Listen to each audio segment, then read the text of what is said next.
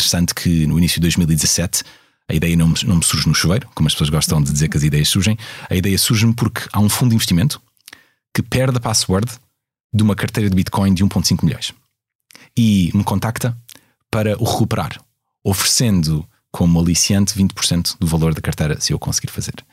E a próxima pergunta não é se eu consegui fazer ou não, que consegui, mas é o que é que este fundo de investimento está a fazer com o resto dos 90 milhões de dólares que tinha levantado dos seus investidores. Portanto, se aqueles 1,5 milhões estavam em risco, o que é que acontecia ou o que é que estava a acontecer com o com resto restantes, do, dos restantes?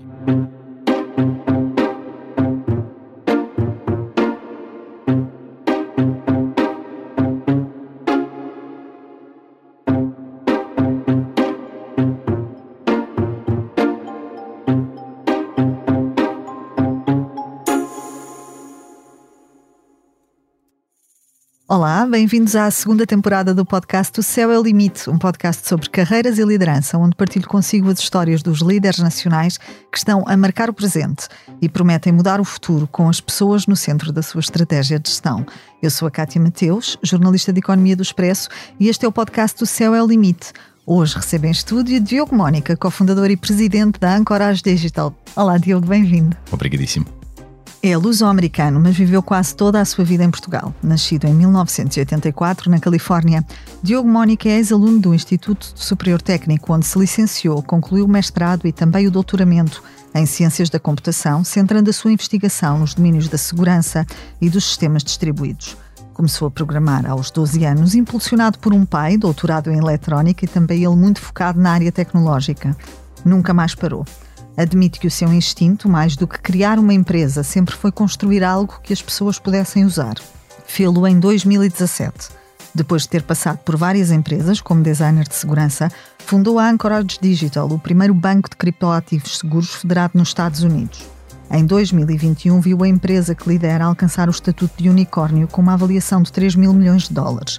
Leitor compulsivo, tem como meta ler 50 livros por ano e, em regra, cumpre. Na vida, Diogo procura o desconforto, que é, diz, o caminho para o crescimento permanente que ambiciona.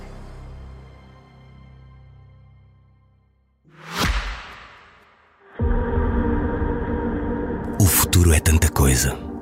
Parece difícil de decifrar, não é? Desconhecido, enigmático, mas ao mesmo tempo interessante. Soa algo que nos é distante e difícil de compreender. Para chegar lá, pomos-nos mesmo a dar voltas, como aquelas que gostaríamos de dar num Audi. Um automóvel que está na vanguarda da técnica e que representa uma atitude de futuro. Uma atitude que se sente em tanta coisa. Num design de milímetros que 60 km, na sensação elétrica a cada avanço tecnológico e no som, que já não é sequer bem um som, mas que soa algo ainda mais grandioso. A futuro. O futuro. Bom, é tanta coisa. Talvez seja algo ainda maior. Mas fica difícil dizer tudo em 60 segundos. E é muito mais fácil de perceber se estiver a ouvir isto dentro de um Audi. Isto para concluir que o futuro é uma atitude. Diogo, bem-vindo ao estúdio, é um prazer tê-lo connosco. Recuemos um bocadinho no tempo. Que criança era o pequeno Diogo? Quando é que desperta para este universo da tecnologia? Eu, como o, o, meu, o meu background é interessante porque foi realmente o meu pai que, que criou este bichinho e eu agora como pai penso muito neste aspecto de consigo influenciar ou não consigo influenciar as crianças irem numa direção que eu acho que seja uma direção que, que vale a pena e de futuro. E meu pai realmente conseguiu fazê-lo de uma forma com, com muita mestria e, portanto, ensinou-me a mim e ao meu primo, simultaneamente, a programar aos 12 anos. E, para ser franco, foi essa descoberta do mundo da programação que depois me levou à descoberta do mundo da, da internet e do mundo da segurança de muito cedo. E depois realmente nunca mais parei. Ah, e, portanto, a criança, Diogo Mónica, era uma criança que gostava muito de explorar as áreas de segurança de computadores, gostava muito de demonstrar o seu conhecimento na escola ao uh, infectar computadores com, uh, com, com vírus e com uma série de outras coisas que na altura era interessante fazer, que abriam as drives CD-ROM e que faziam os professores arrancar os cabelos da cabeça, ah, mas também era a forma como se aprendia, era brincando, e portanto foi assim que aconteceu. Uhum. Diogo nasce na Califórnia, mas é em Portugal que faz toda a sua formação superior no técnico. Foi uma escolha consciente esta de estudar em Portugal e desenvolver este percurso académico em Portugal ou foi fruto do acaso? Não, foi um, foi um basicamente um acidente. O meu, pai estava na Marinha Portuguesa e, na altura, os melhores alunos da Marinha iam para uh, os Estados Unidos, especificamente para Monterrey, onde havia a Navy Postgraduate School a fazer um, um mestrado e um, um, engineering degree. E, portanto, o meu pai foi com a minha mãe e com a minha irmã e eu simplesmente uh, fui de raste porque a minha mãe estava grávida nessa altura. Portanto, eu nasço nos Estados Unidos, moro três anos, mas venho para Portugal e, para ser franco, não me lembro da experiência. O que tenho é, obviamente, um passaporte e uma afinidade muito grande ao país, porque realmente era uma daquelas uh, componentes de interesse. O fun fact de uhum. quando eu me apresentava às pessoas era o facto de ter um passaporte americano. Uhum. E, portanto, venho para Portugal, cresço em Portugal, eu sou produto da educação portuguesa e sou uh, claramente um, um, exemplo perfeito do que as pessoas podem alcançar com o talento nacional, porque o facto de ter nascido nos Estados Unidos é, é completamente acidental. Hum. Diogo, o que é que uh, leva consigo uh, deste background que, que consolida no, no, Instituto Superior Técnico para todo este percurso que acabou depois por, por construir? É, é, difícil dizer quais é que são as componentes de um, de um doutoramento ou de um mestrado ou de uma licenciatura que realmente têm utilidade na vida real. Eu, para ser franco, sempre fui muitíssimo mais apologista uh, de uh, meter as mãos na massa e, e, de criar coisas. E o doutoramento acaba por uh, vir do facto de o meu pai ter um doutoramento, a minha irmã ter um doutoramento. era quase obrigatório, na Era família. basicamente obrigatório. Eu, eu, faço sempre esta piada que um, lá em casa o meu pai virava-se para, para, para mim e para a minha irmã e perguntava onde é que querem jantar perguntava à minha irmã e depois virava-se para mim e em vez de me perguntar a mim onde é que eu queria ir jantar, virava-se para o cão, cujo nome é Doc, e perguntava ao cão onde é que o cão queria jantar. E depois ele dizia e justificava: sim, porque nesta casa só os doutorados é que têm direito à escolha. E portanto, uh, aqui um bocadinho de peer pressure na família sim. funciona okay, muito bem. Tem que ser porque tem que ser, não é? Diogo, esta área uh, específica da, da, segurança, quando é que desperta para ela? Isto nasce logo no início da sua formação académica? Nasce antes uh, até dessa formação académica? Quando é que isto, quando é que isto surge? Além do, do facto de infectar computadores. É? Surge muito cedo e essas Pronto. coisas estão ligadas, uh, para ser franco, porque é, é, realmente nesta parte de. Na altura havia um método de comunicação um, de grupo chamado IRC, que as pessoas uhum. eram. Um, gostavam muito de usar e, e, é realmente quando uma pessoa começa a perceber o que é que é o protocolo, um, quais é que são as falhas do protocolo, um, como é que neste, nestes canais uma pessoa, uma pessoa consegue realmente tomar conta dos canais ou registrar os canais, é daí que vem realmente o bichinho da segurança.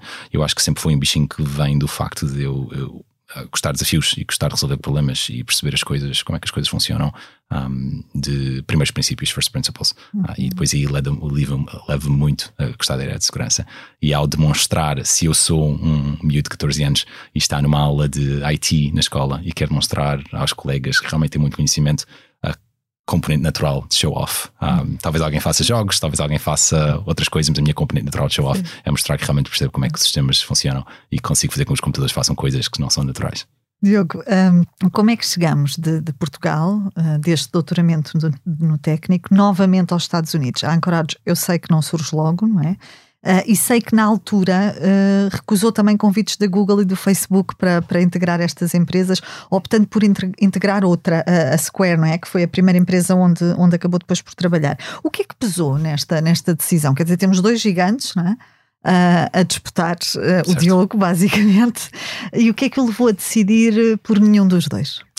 Pesou contra eles. Portanto, o facto de serem gigantes foi exatamente o, o, foco que me fez não aceitar as propostas. A história é: eu estava nos Estados Unidos a apresentar um paper do meu doutoramento e realmente o Google e o Facebook, depois desta apresentação do meu paper, vieram perguntar se não queria vir uns meses do meu doutoramento trabalhar nas equipas de segurança deles.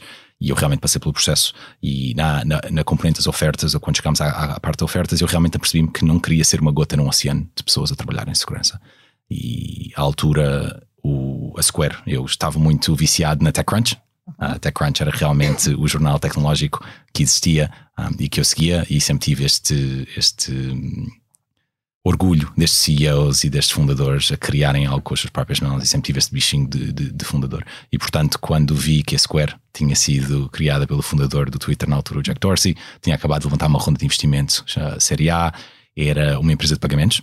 Antes dos criptoativos, não existia nada em segurança mais importante de proteger os pagamentos e o mais importante é que só havia uma pessoa trabalhar na área de segurança da empresa e portanto eu sabia que ia trabalhar em tudo e não, e não havia limite. fazer acontecer, não é? No fundo, basicamente. Exatamente, não havia limite uhum. para o meu uhum. crescimento porque era tudo Blue Ocean, portanto estava aberto, completamente aberto, não havia nada, uh, havia tudo para fazer. E isso realmente foi aquilo que eu, que, eu, que eu me senti atraído. Portanto, o facto das empresas serem grandes foi realmente o facto de aquilo que eu não queria. Uhum o universo das criptomoedas e dos criptoativos surge aí, não é? Surge. Uh, uh, como, é que, como é que isto começa? Como esta aventura começa na sua vida? Começa antes dos criptoativos serem criptoativos. Portanto, uhum. é interessante dizer que na minha tese de mestrado, já na tese de mestrado e também na tese de doutoramento, mas muitos dos artigos científicos que eu cito como bibliografia em que trabalho e em que estou a investigar são 50 a 70% dos mesmos artigos científicos que são citados pelo paper que cria uhum. a Bitcoin uhum. em 2009 pelo Satoshi Nakamoto. Portanto, eu estava a trabalhar nas mesmas áreas de sistemas distribuídos e, e quando li o paper pela primeira vez, um, bastante cedo, uh, realmente havia afinidade, porque eu conhecia exatamente o, o dominava, uh, o, o, espaço dominava o, os conteúdos e era sistemas distribuídos. E efetivamente o que Bitcoin é uma resolução de um problema de sistemas distribuídos, uh, neste caso com, com de uma forma muito inovadora, a, que agora chamamos Nakamoto Consensus, mas que na altura não existia. E, portanto, quando eu vi a Bitcoin, tive muita afinidade à tecnologia, menos afinidade à componente de política monetária. E é realmente mais tarde, por trabalhar na Square, e a, ser, a Square ser uma fintech, que fazia pagamentos, que depois me liguei muito mais à parte política monetária. E é realmente nos Estados Unidos, em que os Estados Unidos são. Um, a World Reserve Currency, portanto são a moeda mundial em que nós dependemos, em que têm um controle brutal sobre a economia mundial, em que conseguem afetar e, e realmente como é que o, os fluxos financeiros funcionam, quando a pessoa depois começa a apaixonar pela parte da política monetária, porque a Federal Reserve tem controle absoluto sobre, sobre a economia mundial e estamos a, a vivê-lo neste momento com a inflação e com as subidas de, de, de, de juros e, e, o mercado basicamente a funcionar baseado no que diz o, o Jerome Powell. Uhum. Diogo, antes de falarmos propriamente da Anchorage e da, da sua história, para que se perceba a dimensão uh, daquilo que, que, de facto criou, uh, e para quem, como eu, que não é propriamente especialista nestas, nestas matérias, mas gosta muito de aprender, o que é isto das criptomoedas e que vantagens efetivas é que nos traz? Acho que há muitas formas de o descrever, mas uma das formas mais interessantes de o descrever é que um dos erros originais da internet foi o facto de não termos criado um mecanismo nativo de pagamento da internet. Todos os mecanismos de pagamento que nós criamos, cartões de crédito, que hoje em dia funcionam na internet, são mecanismos que vêm de um sistema externo à internet e que são postos ah, muito depois da internet ter sido o seu sucesso. Se não há um mecanismo nativo da internet de pagamento, o que é que acontece? As empresas arranjaram uma forma alternativa de fazer dinheiro. Essa forma alternativa foi, para ser franco, o capital sin da internet. Foi aqui o, um, o que originou muitos dos problemas que temos hoje em dia, que é a utilização de anúncios e ads uh, e realmente a retenção do máximo de informação possível uh, dos seus utilizadores para extrair o máximo de valor possível sobre anúncios. E a internet precisava desta moeda nativa. Portanto, uma forma de escrever criptoativos são moedas nativas da internet. E como são moedas nativas da internet, efetivamente representam esta descentralização nativa da internet. A internet não é controlada por ninguém, a internet é completamente descentralizada e tem uma série de nós que participam e utilizam protocolos muito conhecidos um, e, e bem definidos para comunicar uns com os outros. E a Bitcoin herda esse tipo de, de, característica, que é completamente centralizada, não é controlada por governo nenhum central, tem um número máximo de uh, bitcoins que é ligeiramente abaixo dos 21 milhões, que alguma vez, alguma vez vão ser criadas, e portanto é realmente um, por definição, ativo deflacionário, que é descentralizado, não é controlado por nenhuma entidade central e que é nativo da internet. Portanto, qualquer pessoa pode participar, desde que tenha acesso à internet, podemos participar na Bitcoin. E é assim que surge o mercado dos criptoativos, é com a Bitcoin originalmente e com esta necessidade de criar dinheiro nativo da internet que seja descentralizado e não dependente de nenhum governo central. Uhum. Tem riscos associados? Tem sempre riscos associados. E acho que um dos grandes riscos associados é o risco de um, self-custody. Portanto, o facto de eu ser o meu próprio banco. Okay. Um, mas esse risco é um risco que as pessoas estão muito familiarizadas, porque é o mesmo risco de eu ter uma carteira com notas de euros. Um, também há o risco de eu tomar uma responsabilidade de não os perder. Ou ter uma barra de ouro. Eu tenho a responsabilidade de não os perder e de os proteger. Portanto, os criptoativos, o grande risco é um risco muito natural. Uh, obviamente que é uma, um, uma Uhum. A proteção é uma proteção digital, que é menos natural às pessoas do que uma proteção física, e na realidade as pessoas usam proteções físicas para proteger esses ativos digitais, portanto põem em cofres, põem uh, debaixo do colchão, o que seja, um, o que não deviam fazer já agora, mas, mas, mas, fazem isso. Mas é realmente esse, esse o grande risco: é o facto de se eu perder as minhas bitcoins, se eu perder a minha password, um, um, perco completo acesso a estas bitcoins. Depois também há aqui uma componente que as pessoas falam muito, que é a volatilidade, mas a volatilidade uh, não é, é uma característica, não é, não é positivo nem é negativo. Acho que todos, todos percebemos que é um ativo muito recente, ah, que agora já é menos recente e que estamos agora acima dos 50 mil dólares outra vez. Ah, portanto, muita volatilidade no ativo, mas que faz parte. Ah, a volatilidade está diretamente ligada ao, ao, ao retorno. Ah, portanto, nós sabemos disso do, do, mercado financeiro e, portanto, quando as pessoas usam volatilidade quase como se fosse uma, uma palavra suja, ah, não concordo. É simplesmente um parâmetro ah, e, portanto, qualquer portfólio, qualquer pessoa que tem um portfólio pessoal percebe como é que há de gerir, gerir o risco e a volatilidade e que não é uma questão de se devíamos investir em criptoativos, é em que porcentagem dos portfólios é que devíamos investir em criptoativos. Uhum. Diogo, como é que se põe uh, uma ancoragem de pé? Bom, com muito trabalho, começamos por aí, ah, e com 500 milhões levantados de, de, capital externo. Não é, não é 500 milhões, provavelmente não, não gastámos os 500 milhões, mas, mas é interessante. Há aqui o meu primeiro investidor, um, ah, que é o Chris Dixon, muito conhecido na área dos criptoativos, na Andreessen Horowitz, que é uma das maiores venture capitals do mundo, capitais de risco do mundo. Ele disse uma coisa interessante que era o Diogo e o Nathan, eram o perfect founder market fit. Portanto, eram o, par perfeito para criar este produto nesta altura. E a Anchorage surge de necessidade. Portanto, é interessante que no início de 2017 a ideia não me, não me surge no chuveiro, como as pessoas gostam de dizer que as ideias surgem. A ideia surge-me porque há um fundo de investimento que perde a password de uma carteira de Bitcoin de 1,5 milhões e me contacta para o recuperar, oferecendo como aliciante 20% do valor da carteira se eu conseguir fazer. E a próxima pergunta não é se eu consegui fazer ou não, que consegui, mas é o que é que este fundo de investimento está a fazer com o resto dos 90 milhões de dólares que tinha levantado dos seus investidores. Portanto, se aqueles 1,5 milhões estavam em risco, o que é que acontecia ou o que é que estava a acontecer com o resto restantes, do, dos uhum. restantes. E portanto foi essa a pergunta que eu me fiz a mim próprio e comecei a fazer consultoria, a ajudá-los a fazer segurança, um, por word of mouth. Uh, eles começaram a contactar outros fundos que tinham o mesmo problema e eu comecei a ajudar. E a certa altura, para ser franco, não tinha mais horas no meu dia, depois do trabalho, pós-laborais e, e, no fim de semana, para fazer consultoria para tantos fundos e portanto apercebi-me que havia aqui um negócio. Um, depois de sete meses, nove meses a fazer isto. Nessa altura ainda estava na Square. Nessa altura estava na Docker. Ah, já. na Docker, sim. Portanto, eu entrei na Square em 2011, início de 2011, e, e tive durante quatro anos a liderar a equipa de segurança e depois fui liderar a equipa de segurança para uma empresa chamada Docker, que também é extremamente interessante, também muito ligada à segurança e aos sistemas distribuídos, ah, e, e, em que realmente o meu, o, o, o meu número, uh, aquilo em que eu tenho mais orgulho é o número de computadores neste momento que correm o meu código na internet, que são bilhões de computadores, há no mínimo centenas de milhões, mas bilhões de computadores. Qualquer cloud provider usa o meu código e usa Docker para correr, para correr aplicações. Uhum. Portanto, na Square, no mercado consumidor do mundo, as pessoas conheciam o que o meu trabalho, conheciam o que eu fazia, e depois no mundo dos developers, a Docker é realmente o, o trabalho que as pessoas conhecem de mim.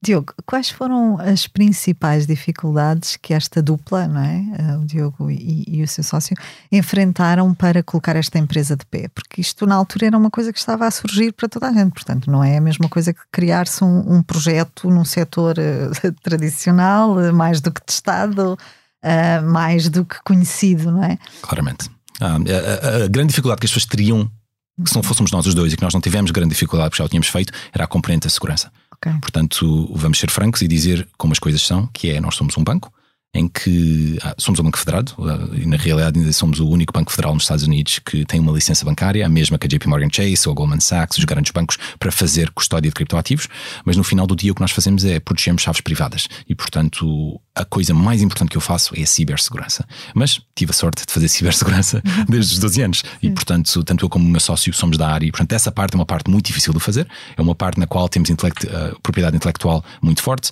é uma parte na qual é um dos grandes motivos pelos quais os clientes nos usam, mas não foi necessariamente difícil, para ser franco, foi mais divertida essa parte. A parte mais difícil foi realmente a parte da regulação.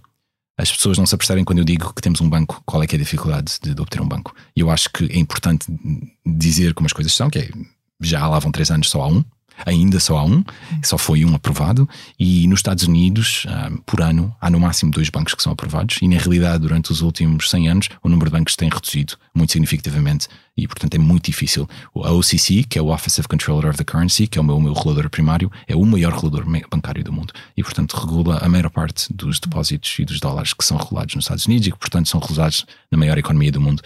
E realmente obter essa licença foi, foi algo que é, que é pela qual me orgulho muito, mas que foi muito desafiante. Uhum. Quando, quando, falamos de criptoativos e de futuro, um, como é que vê esta, esta equação? Alguma vez será um substituto do, do setor financeiro tradicional como o conhecemos? Não é esse o seu propósito? Como é que, como é que vê isto? Não é o propósito de substituir, é o propósito de dar uma alternativa. Uhum. A forma como eu descrevo isto às pessoas é há um dos direitos fundamentais humanos que é o right of exit, que é eu tenho o direito em sair do meu próprio país. Portanto, o governo do meu, do meu país não me pode impedir de sair. No entanto, não há um direito equivalente para as minhas finanças. Eu não tenho o direito fundamental para mover as minhas finanças pessoais, o dinheiro que eu tenho no sistema atual, nos euros, nos bancos, para fora. Não há esse direito fundamental. Os criptoativos criam, baseado na internet, essa capacidade. Eu agora tenho o direito fundamental de trocar e de ter self-custody, de pôr os meus dólares, de pôr tudo que eu, tudo que eu tenho, tecnicamente, numa wallet, no meu telefone e consigo passar uma fronteira com mais de 10 mil dólares, que é uma coisa que não se consegue fazer hoje em dia. Uh, portanto, basta uma pessoa tentar mover 15 mil dólares uh, para os Estados Unidos ou dos Estados Unidos para Portugal para ver realmente as dificuldades que são passar o dinheiro de fronteiras. E há uma série de intermediários, e há uma série de taxas e taxinhas, ah, e, e, portanto é uma coisa que não é simples. E portanto, a Bitcoin os criptoativos realmente têm este direito. E portanto, não é um substituto, é uma alternativa. E as alternativas criam uma coisa muito interessante, que é criam competição. Portanto, nós já vimos o mercado financeiro a responder aos criptoativos, criando melhores produtos para os consumidores. E, portanto, mesmo num mundo que não existe este mundo, mas que os criptoativos aparecem e que já agora, deixa-me dizer outra vez, que é impossível neste momento, não se consegue pôr o gato dentro da, dentro da caixa outra vez, outra vez. Um, mas mesmo nesse mundo já tivemos o sucesso de realmente pôr o sistema financeiro atual em xeque. E quando as pessoas põem em xeque, realmente vem cá a competição. Porque os monopólios existem. Os bancos têm monopólios. Os sistemas financeiros neste momento têm monopólios. Os sistemas de, de, pagamentos e de trocas têm monopólios. E ao criarmos um sistema de settlement independente, que é o que a Bitcoin hoje em dia também é, estamos realmente a criar uma alternativa muito interessante e a criar competição e, portanto, criar um melhor produto para todos. Criar uma empresa era uma ambição sua, Diogo, ou nem por isso? Ser eh, fundador era uma ambição minha, que é interessante. Um, e há uma diferença. É uma diferença, é uma diferença. Há uma diferença. Eu acho que há aqui duas componentes. Uma é a componente pessoal, de sempre quis criar algo por mim do zero, em que fosse uhum. claríssimo que não é que mais ninguém estivesse envolvido, porque eu tenho uma equipa com quase 400 pessoas, não é? Portanto, muito trabalho não está a ser feito por mim, vamos ser francos. Ah, uhum. mas que realmente se tivesse sido zero, a minha concepção, a minha ideia, a minha execução, e, e, sempre, sempre tive essa, essa, essa ambição. Por outro lado, também aqui há uma componente de ego e há aqui uma componente de como é que eu me vejo Diogo Mónica no futuro, em que eu queria ser reconhecido por ser um fundador e alguém que tivesse contribuído para a sociedade. Portanto, tivesse criado riqueza, criando riqueza para os outros. E, essa componente é uma coisa da qual eu tenho muito orgulho hoje, em que criei muita riqueza, criando muita riqueza para os outros e em que hum, acho que já atingi esse objetivo e, portanto, era algo que eu queria fazer. São duas respostas uh, diferentes, uma baseada em ego e outra, outra baseada em, em querer construir como engenheiro. Era possível criar uma Anchorage em Portugal? Não. Sair de Portugal foi determinante para si, para, para este percurso? Claramente, do ponto de vista, muitos pontos de vista, do ponto de vista de rede, um, portanto, todos os meus investidores são americanos, exceto um. Eu tenho a Indico Capital, uh, através do Stefan e da Cristina. Sim, a Cristina sim, teve a Cristina que já esteve aqui também no sim, podcast. que é, é espetacular. O Stefan ainda não, mas virá. e a Indico é a única, realmente a única venture capital portuguesa que, que eu tenho, então são todos americanos. E, portanto, uma pessoa não consegue levantar uh, 500 milhões de dólares, que foi o que eu levantei até agora, em Portugal, é impossível. Uma pessoa não conseguia o talento em hardware security modules, na parte de segurança de hardware, uma pessoa não conseguia o talento específico, não o talento genérico. Sim. Em Portugal há muito talento e já agora. Esta empresa foi criada há sete anos. Portugal, neste momento, sete anos depois, é realmente uma empresa muito diferente. E se fosse hoje a pergunta a resposta ainda continuaria a ser não, mas era um não com não mas. Uhum. Um, Até porque o Diogo tem também um escritório uh, cá. Não só temos um escritório cá, como muito em breve vai ser o maior escritório da Anchorage. Portanto, uhum. há cá muito talento. Quantas é, pessoas estão? Uh, são quase 100 pessoas em Portugal. Uhum. uhum. Portanto, há aqui muito talento, mas não é, é a parte da criação original. Sim. Tem muito mais a ver, para ser franco, com o investimento, que uhum. é muito difícil para uma empresa portuguesa captar investimento externo. E realmente a forma como as empresas cá fazem com sucesso é criam uma Delaware Company, fazem este reverse um, merger e, e, criam uma Delaware Company e são realmente empresas americanas que não são sediadas em Portugal. Que é o que a Anchorage é, no final do dia. Nós temos empresa em Portugal, mas nós somos uma Delaware Company e é lá que levantamos dinheiro. E infelizmente ainda estamos num mundo em que há essa necessidade. E portanto é aqui a barreira uhum. entre conseguir ir para as para, para, a Liga dos Campeões. Um, é, é, preciso levantar capital da Liga dos Campeões e para levantar capital da Liga dos Campeões uma pessoa tem que estar nos Estados Unidos ainda. Uhum. Como é que avalia os portugueses em matéria de literacia financeira? Somos os últimos da Europa, não é? Eu acho que são essas as estatísticas. Uh, para ser franco, é algo que sou muito apaixonado pessoalmente e sobre a uhum. qual falo muito e sobre a qual gostava muito de contribuir mais, contribuir mais. Primariamente, eu queria contribuir neste elemento que acho que ainda falta muito em Portugal, que é este sentirem o significado de equity, sentirem o significado de, da realidade que nunca ninguém ficou rico com salário e que essa é uma verdade, uma verdade basicamente absoluta. Um, e não significa que as pessoas não tenham vidas confortáveis e que não sejam felizes. Não, mas verdadeira criação de riqueza não é feita com salário, é feita com ownership de assets, quer sejam historicamente, obviamente, recursos naturais e, e real estate, mas muito mais frequentemente agora a maior parte dos bilionários são tech billionaires e, portanto, foram pessoas que criaram uh, empresas tecnológicas e, portanto, ter equity, de ter, de ter, participações em empresas é algo que é super, super importante e os portugueses ainda não têm esse sentimento. E, portanto, eu faço muito esse trabalho, toda a gente que fala, em que as pessoas devem realmente tomar a maior parte dos riscos da sua carreira com o seu tempo e o seu tempo deve ser investido numa empresa em que realmente tem ações e que tem o upside ah, e não estão a trabalhar para dólares no final do mês. O Diogo é, é, é, também favorável ao modelo em que os trabalhadores são acionistas das, das próprias empresas. Tem dito isso? Toda a gente na Anchorage tem ações. Portanto, não interessa qual é que é o, qual é que é o, o, o role. Obviamente que o número de ações depende da senioridade das pessoas, mas toda a gente na Anchorage está alinhada com o negócio. Isso, exato, por esse sentido de compromisso, por essa ligação. Uh, As pessoas ao... funcionam melhor quando têm os incentivos alinhados. Uhum, um, uhum. Show me the incentives, I'll show you the outcomes. E portanto, essa uhum. frase é muito conhecida porque, porque é verdade. E os incentivos estão alinhados quando eu ajudar um colega beneficia-me tanto a mim quanto Como a ele. E portanto, beneficia-se nós dois. E eu não vou tirar o negócio, não há aqui desalinhamento de incentivos. E, esse alinhamento de incentivos é realmente, para ser franco, um dos grandes motivos pelos quais Silicon Valley é tão, tem, tem tido tanto sucesso. Foram realmente Silicon Valley que criou este conceito original, não criou o conceito, mas realmente implementou em larga escala o conceito de stock options, eh, implementou em larga escala o conceito de toda a gente tem equity. Há muitas histórias da da um, Office Manager do, do Google, que agora é multimilionária, o Office Manager do Facebook, agora é multimilionária, só porque esteve cedo e apostou numa empresa e, e obviamente tinha o cargo tinha um cargo de office manager, não tinha um cargo de, de, de uma posição relevante e mesmo assim conseguiu criar riqueza geracional. Um, e eu acho que é realmente isso que falta aqui um bocadinho. Uh, falta um bocadinho da ambição e depois falta também este sentimento do não, só devo trabalhar para coisas nas quais tenho, tenho upside. Uhum. Diogo, uh, falávamos há pouquinho, portanto, da questão da literacia financeira e do déficit de literacia financeira que, que os portugueses ainda têm. Onde é que nós estamos a falhar? As nossas escolas estão a falhar nesta matéria? Uh, estamos a, a, no fundo, olhar para o lado sem, sem dar resposta a um problema que deve ser, se calhar, resolvido logo na base, logo, se calhar, no primeiro ciclo, quando, quando as crianças entram e que tem que se explicar de uma outra forma o que é o porquinho mielheiro e a lógica do, do porquinho mielheiro. O que é que não estamos a fazer e que deveríamos fazer?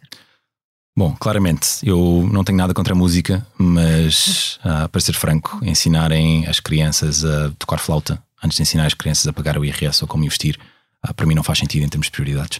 Uh, e há uma série dessas prioridades que acho que podemos ser francos, uh, que, que, estão, que estão mal priorizadas. Portanto, sai uma pessoa da faculdade e, e pede-me ajuda sobre como pagar o IRS e o que é que é o IRS, o que é que, é o, o que, é que são os impostos, e, e isto não, não, não, faz sentido nenhum. E, mas, mas, mas sabem tocar flauta, portanto, lá está, não tenho nada contra a flauta, mas não parece a prioridade certa para o país.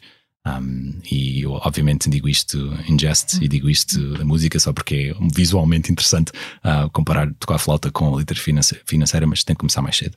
Não é só isso, acho que também as empresas um, devem ser incentivadas em dar realmente participações. Aí o Estado tem um papel e tem feito um papel, uh, para ser franco, ultimamente bom, em que tem uma série de regras que estão a mudar de stock options e em termos de incentivos fiscais a colaboradores e fundadores de empresas terem incentivos fiscais para realmente darem stock options aos colaboradores e ser capital efficient.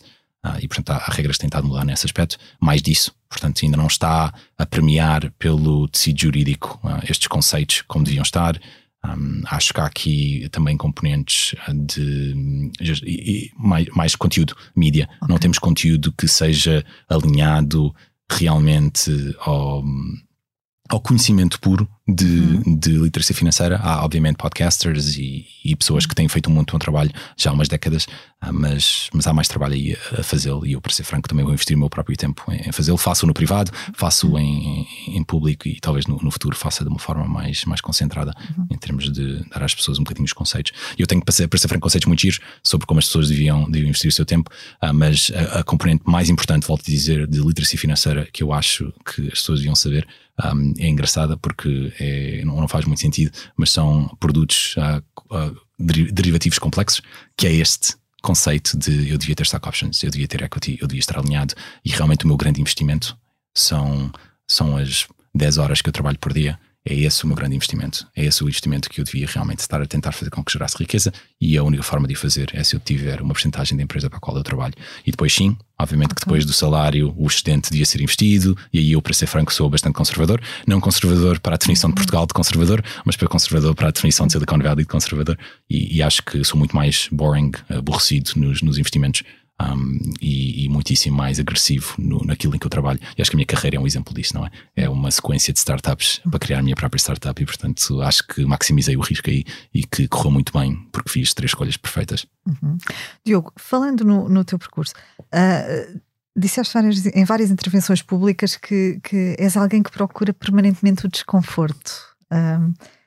Em que é que isso se traduz na, na, tua vida, além dessa, dessa opção menos provável que, que é visível no teu percurso, como dizes, de, de, apostar em empresas de nicho, em empresas mais pequenas e não em grandes gigantes, onde serias mais um uh, numa equipa de muitos? Claramente. Só, a, primeira, a primeira decisão aí é mudar-me de Portugal para os Estados Unidos, uhum. sem conhecer ninguém, até num domingo às 11 da noite, às 8 da manhã de segunda-feira estou a trabalhar numa empresa em qual não conheço ninguém e em que a única coisa que eu conheço é o que está no TechCrunch e, e não é muito. Uhum. Portanto, há aí uma componente de risco brutal. Ah, tive a facilidade de ser americano e ter o passaporte e não ter de lidar com a imigração, que obviamente é ótimo, mas realmente é um risco, é um risco pessoal. Os meus amigos estão cá.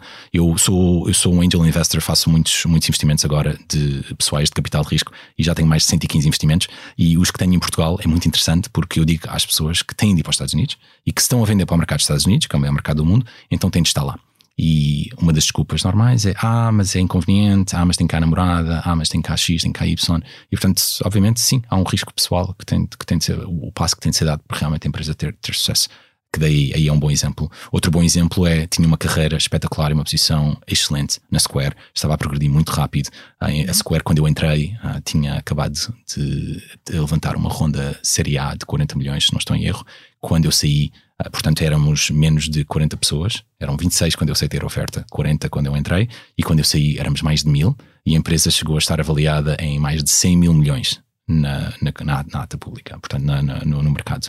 E foi uma transição brutal. Estava numa carreira, numa, numa projeção, numa trajetória. Qualquer pessoa que eu conheço em Portugal teria se acomodado, teria continuado, ficado. É? ficado. Uhum. Ah, obviamente que é, tinha muita equity, tinha muito incentivo para ficar, e o que eu decidi para mim próprio é não na Square, o meu trabalho não está a ser vendido. Porque na Square é interessante, como era um sistema de pagamentos, não se falava de segurança. Segurança era aquilo que tinha sempre funcionar e na qual nunca se falava. Só se falava se corresse mal. E portanto não queremos falar.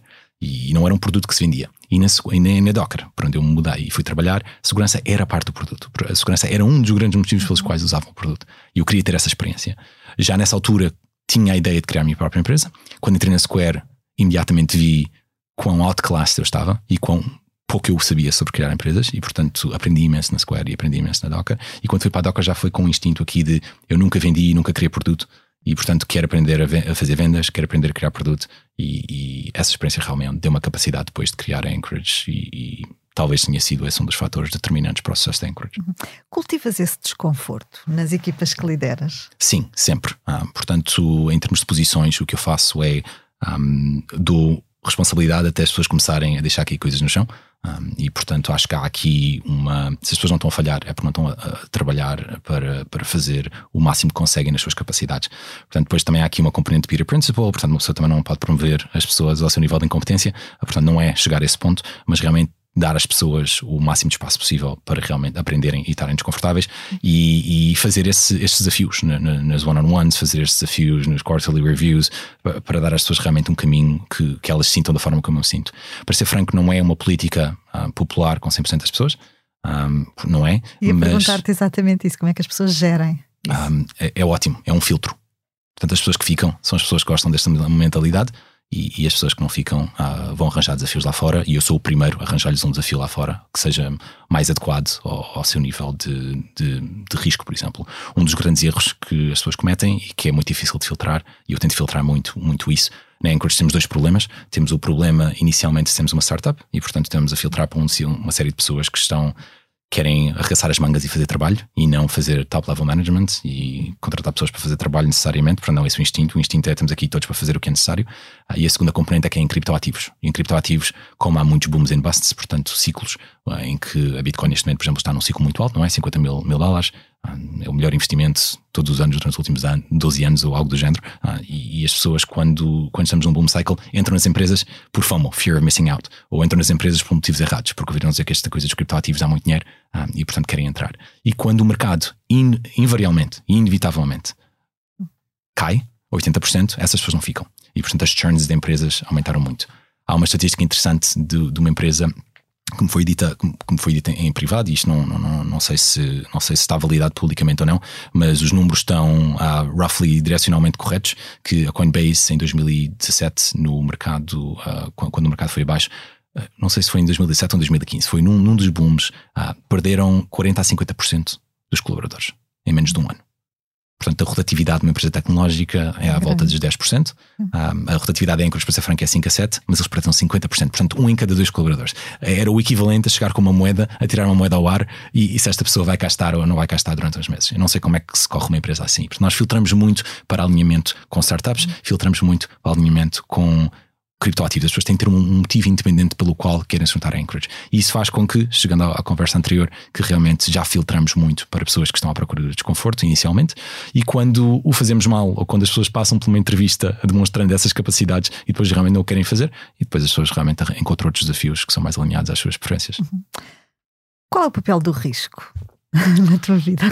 O papel do risco. Um, é uma pergunta interessante que não sei se tenho uma resposta, uma resposta satisfatória, mas eu acho que o risco é basicamente um, um parâmetro. Ah, é um parâmetro na vida das pessoas e um, eu acho que todos sabemos em, em modelos financeiros um, que o risco é necessário para maximizar o, o retorno. Portanto, não há maximização de retorno sem maximização de risco.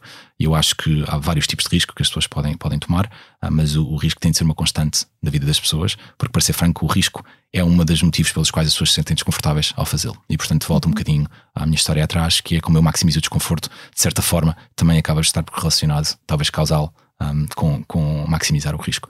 E eu sempre quis criar riqueza, ah, não só riqueza pessoal, mas também riqueza para o mundo. E a forma como fazer é ir para o maior outcome possível. E o maior outcome possível é o maior risco possível. Portanto, é criar a própria empresa, é levantar centenas de milhões de dólares, é um, servir governos soberanos, servir governos, servir empresas tipo Visa, servir os maiores venture capital do mundo, um, é acumular dezenas de milhares de milhões de ativos numa plataforma digital que nunca tinha feito antes a essa escala. Portanto, é realmente tomar esse tipo de riscos, uh, porque, porque o retorno para a sociedade e, individual uh, vai estar lá. O que é que nunca arriscarias? Eu acho que nunca arriscaria relações pessoais e relações familiares, nunca arriscaria uh, saúde. Eu acho que há aqui uhum. é uma necessidade, uma pessoa para tomar riscos estar no jogo e uma pessoa não se pode pôr fora de jogo. E, e pôr fora de jogo significa que há aqui uma. Temos de tratar de nós próprios. A analogia que eu faço é um bocadinho no avião, se houver uma, uma queda de pressão, pôr a nossa máscara primeiro, antes de pormos a dos nossos filhos, um, a dos outros e, portanto, obviamente, se nós desmaiarmos, não podemos pôr a máscara em ninguém. E, portanto, aí realmente há uma política de coisas que não se fazem risco. Queria perguntar-te isso. Um, este setor exige um acompanhamento e um estudo uh, permanente, não é? Para acompanhar o que está a acontecer, as tendências, regulamentação, tudo, tudo o que acontece. Como é que garantes isso, assegurando a tua saúde mental uh, e, e o espaço para todas as outras dimensões da tua vida? Tento contratar pessoas melhores que eu em todas as verticais que consigo. Uhum. Portanto, crio uma equipa brutal à minha volta. Ah, delegar e delegar de uma forma que uma pessoa se sinta realmente que estas pessoas são experts no field delas e consegue realmente confiar. Porque há aqui a delegação com hesitação e há delegação com confiança. E eu acho que a delegação com confiança é muitíssimo mais difícil de fazer porque requer realmente um nível de contratação de como é que eu me substituo neste trabalho constantemente, um, que é o que é que eu posso fazer handoff, o que é que, o que, é que o que é que eu estou a fazer, que não sou realmente a pessoa um, no mundo que é melhor para o fazer. Um, e, portanto, rodar por este, por este ciclo de, de, de, decision making, de processo de decisão, faz com que uma pessoa chegue a um, um patamar, uh, se tiver sorte, em que realmente consegue realmente estar nos sítios em que lhe dá mais prazer um, e que também é o melhor a fazê-lo. Criaste a Ancorage uh, muito jovem, uh, num, num setor e num país onde as pessoas que atuam no setor financeiro são tipicamente mais uh, séniores. A idade alguma vez foi um problema, Dio? Eu acho que não. Eu acho que, para ser franca, a idade um, é mais um problema depois de voltar para Portugal. Eu voltei para Portugal há quatro meses e já tive uma série de interações eh, interessantes em quatro meses que realmente nos Estados Unidos nunca senti. Um, e em Portugal também sinto muito. A minha mãe está-me sempre a dizer que eu visto-me mal. Um, e senti muito realmente o facto das pessoas não me tratarem tão bem quando eu uh, apareço com o meu hoodie uh, de Silicon Valley, com a minha t-shirt e com os meus ténis, de que quando ponho uma camisa. E isso realmente choca muito. Ainda não me habituei aqui ao, ao novo regime, mas nos Estados Unidos ninguém quer saber. Uh, eu posso entrar num, num restaurante de três estrelas Michelin. Não entre chinelos e calções, não estou aqui para desrespeitar ninguém, mas entre claramente de calças de ganga, ténis e t-shirt e ninguém, ninguém, ninguém me diz nada. Um, e cá em Portugal não é, não é a mesma coisa. Qual é a conquista de que mais te orgulhas neste teu percurso? Não sei se tenho uma, não sei se tenho uma, mas a que realmente tem tido mais impacto um, tem sido fazer uma coisa que ninguém achava que era possível, que era criar um banco regulamentado nos Estados Unidos, que tem sido um país muito contra um, anti-cripto, primariamente porque, para ser franco, politizaram os criptoativos. Os democratas acham que os criptoativos são uma tecnologia republicana.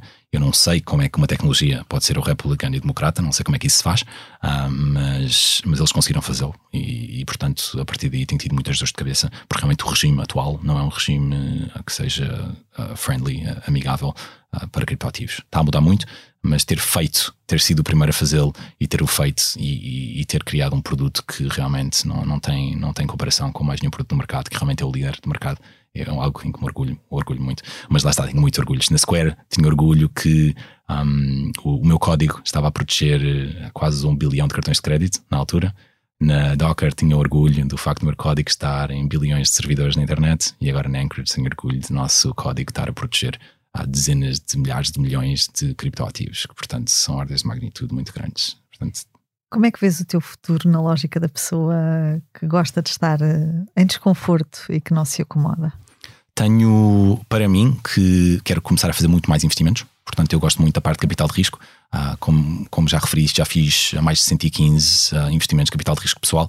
Talvez profissionalizar isso e fazer um fundo ou ah, juntar uma plataforma que tenha realmente muito, muito muito impacto, seja uma coisa que, que no futuro aconteça. Um, a Anchorage está num patamar um, espetacular neste momento. Temos tido um, um ano muito bom, uh, temos uma equipa executiva muito boa e estou, depois de sete anos, naquela situação em que estou a fazer as coisas que gosto e estou numa, numa posição muito mais estratégica, estou numa posição com uma delegação, um nível de delegação. Que, que acho que todos os fundadores ambicionam uh, e que poucos às vezes conseguem lá chegar e que eu consegui realmente fazê-lo.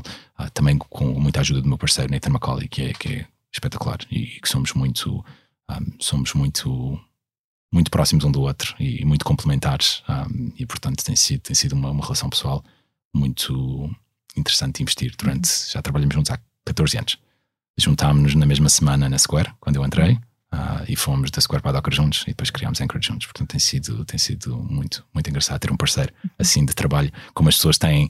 Já estou com o Nathan há mais tempo que estou com a minha mulher, não é? Portanto, e também passo mais tempo com ele do que passo com a minha mulher às vezes. Uh, não é algo que ela goste muito, mas não deixa de ser verdade.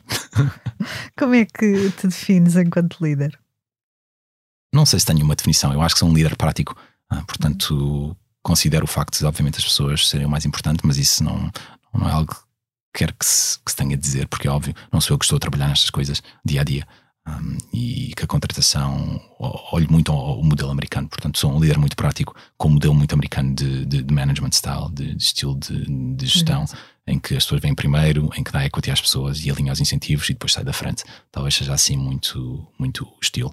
Evolui muito, obviamente, uh, desde há 15 anos para cá e mesmo durante, durante a Anchorage um, evolui muito em termos de ter essa capacidade de conseguir delegar sem ter, sem ter as preocupações. Mas acho que diria que sou, sou um líder muito prático e, e faz o que funciona. O que é que te inspira? Inspira-me construir e pessoas que constroem coisas que têm realmente impacto no mundo. Portanto, acho muito, acho muito inspirador o facto de uma pessoa criar uma ideia e conseguir convencer as pessoas à volta para capitalizar esta ideia e depois conseguir convencer centenas de outras pessoas para trabalharem nesta ideia e depois essa ideia realmente fazer algo que não existia antes e algo que a sociedade quer. Eu acho que isso sempre foi o meu, a minha, a minha guiding star, o meu, a minha, um, assim, o meu polo norte, uh, de certa forma, e continua a ser. E, portanto, quer seja do ponto de vista de eu fazer eu próprio e fazer a carreira de fundador e fazer, uh, criar estas coisas pela minha mão, que tenho feito há 15 anos, ou que seja investir em outros fundadores que sejam absolutamente brilhantes e pessoas com quem eu gosto muito de passar tempo, ah, sempre foi aqui a minha, a minha inspiração. Obrigada, Diogo. Fechamos assim o episódio de hoje do Céu é o Limite, que contou com a edição em sonoplastia a cargo de Salomé Rita. Tivemos connosco Diogo Mónica, fundador e presidente da Anchorage Digital Obrigada, Diogo. Foi um prazer ter-te em, em estúdio. Quanto a nós, marco o encontro consigo daqui a uma semana. Até lá, fique bem. Já sabe, o céu é o limite.